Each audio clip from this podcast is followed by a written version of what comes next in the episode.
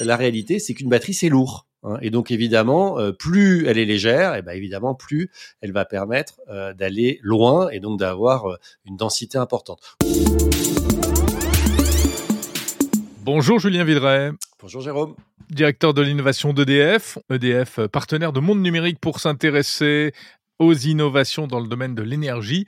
Alors on est en pleine actualité de la COP et parmi les solutions, eh bien, euh, reviennent régulièrement euh, les questions d'électrification, notamment des transports et donc des batteries avec euh, un gros sujet, la batterie solide. C'est un rêve ou une réalité ces batteries solides, Julien?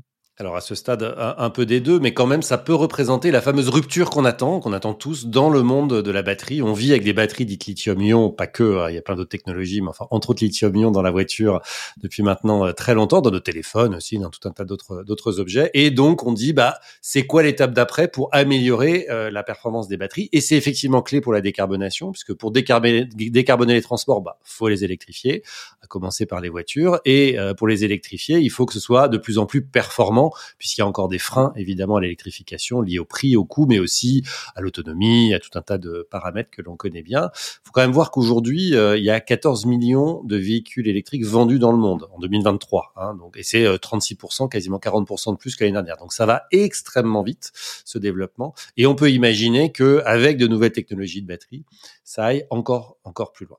Et donc voilà, l'idée c'est comment je dépasse la batterie lithium-ion euh, que j'ai que j'ai aujourd'hui et une des technologies euh, les plus prometteuses potentiellement, c'est cette fameuse batterie solide. Alors on rappelle un peu ce que c'est euh, exactement que cette batterie solide.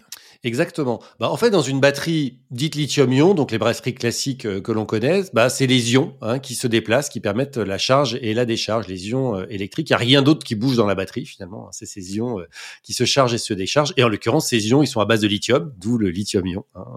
c'est un métal très léger qu'on connaît bien. Alors, la différence avec une batterie solide, c'est quoi? Bah, Une batterie solide, c'est que l'électrolyte, c'est-à-dire là où bougent les ions hein, de charge et de décharge, eh ben, il n'est pas liquide comme dans une batterie lithium-ion, mais solide. Donc euh, ce liquide très particulier qu'on a des euh, les batteries lithium-ion, c'est pas de l'eau hein, évidemment, hein, c'est un, composé euh, liquide chimique. Mais la batterie solide, bah, finalement cette électrolyte, elle est solide et donc malgré le fait qu'elle soit solide, elle permet la charge et la décharge, le déplacement de ces ions. C'est pas révolutionnaire, hein, c'est une idée qui date du 19e siècle, donc c'est évidemment pas nouveau. Par contre, il y a énormément de recherches nécessaires, de recherches vraiment fondamentales pour trouver les bons matériaux qui vont permettre de bah, rendre possible cette charge-décharge dans un électrolyte solide. Et alors l'avantage, peut-être que vous, vous, posez la question, l'avantage d'être solide euh, par rapport au liquide, euh, bah, il est triple. Euh, D'abord, c'est la densité énergétique, c'est-à-dire quelle quantité d'énergie j'ai dans un kilo de batterie on dit parfois, vous avez peut-être déjà entendu ça, que bah, une voiture électrique, finalement, elle dépense presque autant d'électricité à transporter sa batterie qu'à transporter le reste de la voiture. Et en fait, la réalité, c'est qu'une batterie, c'est lourd. Hein. Et donc évidemment, euh, plus elle est légère, et ben évidemment plus elle va permettre euh, d'aller loin et donc d'avoir euh, une densité importante. Aujourd'hui, une voiture de, une batterie de voiture électrique, c'est entre 300 et 600 kg pour des autonomies entre 300 et 600 km, hein, pour avoir à peu près une idée. Donc évidemment, bah, si la batterie a plus d'énergie dans le même poids ou a de, une énergie équivalente dans un poids moindre, ça permet évidemment d'augmenter d'augmenter l'autonomie. Donc ça, c'est évidemment ce qu'il y a de de, plus important, euh, j'allais dire. Et on peut imaginer que ces freins euh, qui vont, qui peuvent être levés sur l'autonomie, ça va aussi nous apporter d'autres moyens de transport. L'avion, par exemple, l'avion électrique aujourd'hui, on sait que ça peut être que pour des toutes petites euh, distances, hein, de l'aviation régionale principalement. Mais si on arrive à faire des batteries qui, pour le même poids, permettent d'aller beaucoup plus loin, bah évidemment, on pourra imaginer des avions plus gros ou à, à, à destination plus lointaine. Donc premier enjeu, vraiment, c'est densité énergétique. Combien je mets d'énergie dans un poids, dans un, dans un kilo, euh, dans un kilo de batterie? Le deuxième, et c'est loin d'être anecdotique, euh, on a souvenir euh, de batteries qui explosaient dans les téléphones portables, dans certaines marques dans le temps. Hein. On sait que dans l'aviation, c'est un problème également très très important. Il y a eu des, des, des, avions qui ont été cloués au sol pendant de nombreux mois à une époque à cause des problèmes de batterie. C'est oui, puis l'automobile aussi. Et dans l'automobile, c'est le risque d'incendie. Une batterie, ça peut s'emballer hein, thermiquement, et donc euh, ça peut chauffer, chauffer, chauffer, et ça peut éclater.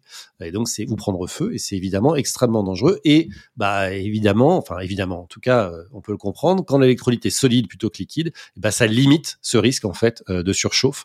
Il n'y a pas de liquide qui peut surchauffer à l'intérieur et bouillir en quelque sorte. Mmh. et donc ça permet d'améliorer largement la sécurité. Et puis la troisième, c'est la vitesse de charge. Parce qu'évidemment, ça aussi, c'est un paramètre extrêmement important, en particulier sur, euh, sur les véhicules. Euh, la charge ultra, ultra rapide. Euh, aujourd'hui, on sait qu'une charge rapide, pour charger une batterie classique, ça prend 30 minutes, 45 minutes, une heure. avec ces batteries solides, on pourrait imaginer, un constructeur annonce ça, il faudra voir la réalité, mais on peut imaginer une recharge de 1200 km en 10 minutes. Donc là, évidemment, ah on change complètement euh, de domaine, on change de paradigme, euh, comme on dit souvent euh, dans l'innovation. avec les infrastructures actuelles et les batteries actuelles, c'est plutôt 1h30 hein, pour charger une batterie d'équivalent de, de 1000, 2200 km, même s'il n'y a pas de voiture aujourd'hui qui permettent ce genre, ce genre d'autonomie.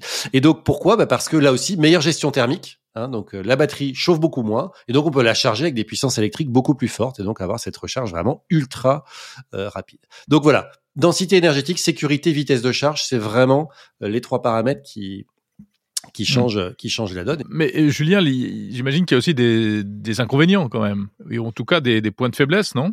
Alors, les points de faiblesse aujourd'hui, euh, ils sont surtout dans la difficulté de les fabriquer. C'est-à-dire qu'aujourd'hui, ça coûte extrêmement cher de fabriquer ce type de batterie. Elles ont un degré de fiabilité qui est encore extrêmement, extrêmement limité.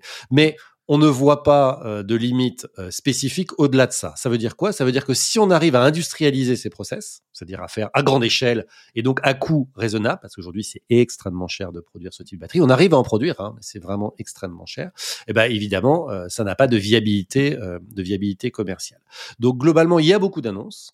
Il y a encore des sujets techniques euh, euh, à résoudre et donc, comme je l'ai dit, euh, il y a des sujets de coût. Très clairement, on pense qu'au début, d'ailleurs, ça sera que des modèles de marque très haut de gamme hein, qui auront ce type de batterie si elles sortent en grande série. Puis petit à petit, comme toujours, on va réussir à faire baisser les coûts.